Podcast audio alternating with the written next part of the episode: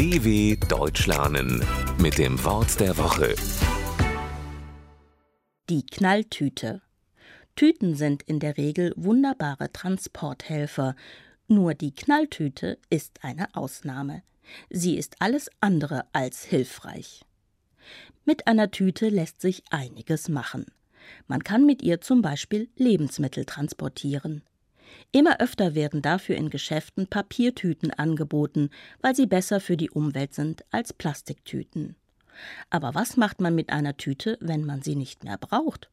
Man kann zum Beispiel eine Knalltüte aus ihr machen. Dafür umschließt man ihre Öffnung mit der Hand so weit, dass man Luft in sie hineinblasen kann.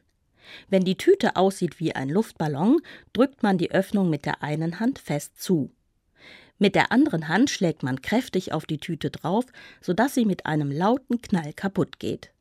Mit dem Begriff Knalltüte bezeichnet man jedoch nicht nur Tüten. Auch Personen, über die man sich ärgert, werden umgangssprachlich so genannt. Sie machen etwas Dummes. Etwa so. Welche Knalltüte hat denn Ihr Auto auf meinen Parkplatz gestellt?